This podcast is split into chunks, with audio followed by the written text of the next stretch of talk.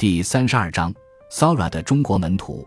二零二零年八月初，一则标题为“中国最神秘百亿美元公司的崛起”的报道，让跨境快时尚服装巨头 Shine 第一次在主流财经媒体的视线中现身。文中称，他希望成为线上 Sara。去年将三百亿元的服饰卖到海外，大约十七个 Sara 或者二点五个 HM，在 Shine 的第一大市场美国。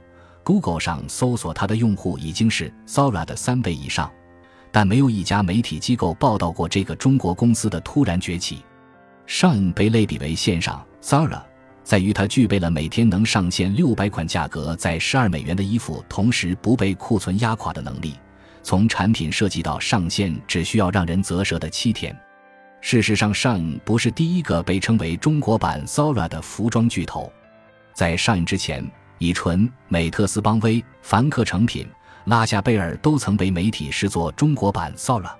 新锐的服装公司总会被类比为中国版 Sara。为什么是 Sara？这可以从 Sara 的成绩说起。时装圈的上新纪录和世界服饰第一的宝座都曾是 Sara。这家创立于西班牙的服装品牌，每年推出超过一万两千种新款服装。只需要两周的时间就可以设计开发出新产品并摆上货架，因而在全球掀起了一股快时尚热潮。Zara 在2004年5月进入中国香港，2006年在上海开设第一家内地的专卖店。从2011年起，连续五年保持着每年在中国市场净开店近二十家的扩张速度。一家服装企业公司被称为中国版 Zara，意味着。它具备一定的潮流把控力，快速上新，同时发展势头迅猛。无论是以纯、美特斯邦威还是拉夏贝尔，都曾在各个层面模仿过 Sara。二零零八年，以纯董事长郭冬临在接受媒体采访时曾经提过，以纯的模仿对象就是 Sara，向 Sara 学习。而二零零八年上市风头大盛的美邦，也被视作中国最接近 Sara 的公司。为了学习 Sara。媒体报道过，周成建曾专门把一些订单交给 Sara 在中国的代工厂，并自己到这些工厂详细了解整个运营过程。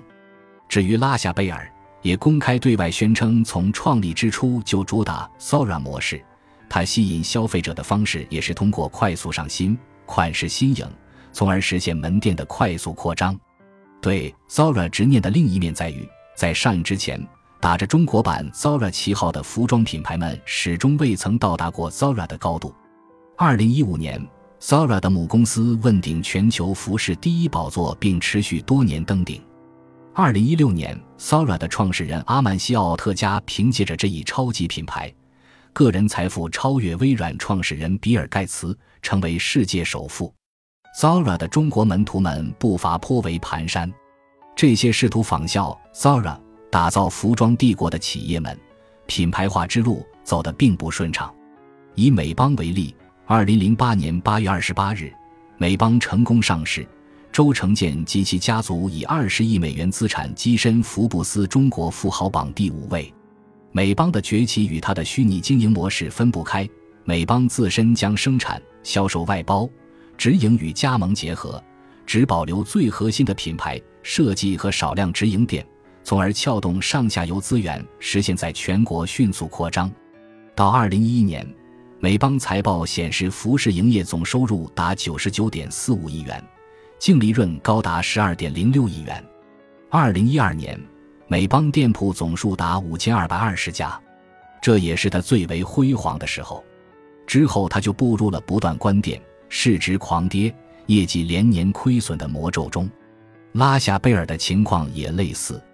二零一四年，拉夏贝尔赴港上市；二零一七年又在上交所挂牌，成为国内首家 E 加 H 两地上市的服装企业，市值曾一度飙升至一百二十亿元。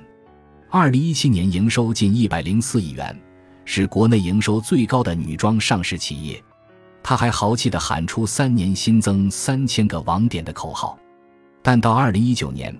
拉夏贝尔经营不善闭店的消息就经常上财经新闻头条，效仿 Zara 的品牌们频繁折戟，背后的原因总结起来是经营不善。某种程度而言，这些企业的命运也反映出了中国服装行业从改革开放后市场化发展阶段以来始终存在的困境和行业痛点。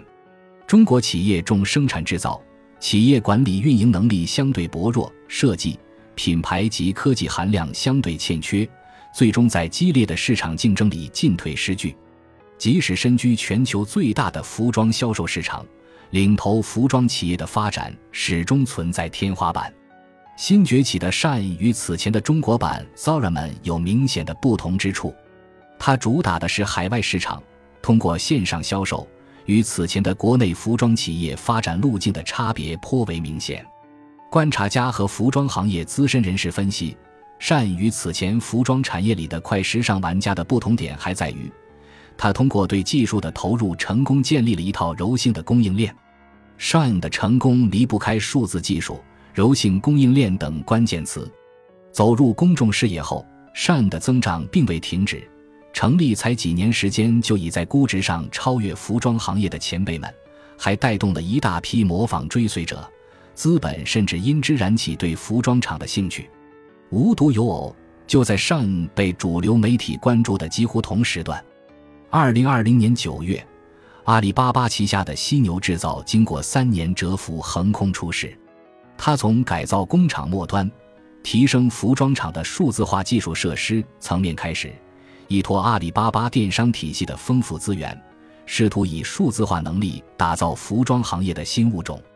Shine 和犀牛制造是数字浪潮里中国服装产业的新面孔，希望通过数字手段来实现规模化扩张的，当然不止两家传统的服装巨头。新兴的 SaaS 产品服务商和各类效仿上做柔性产业链出海的跨境品牌等，都是当下如火如荼的数字革命里玩家们尝试改造服装业部分环节的努力。这些新的生产组织形式指向非常明确：数字化探索和技术改造尝试给这个竞争激烈又风云变幻的市场带来新的可能性。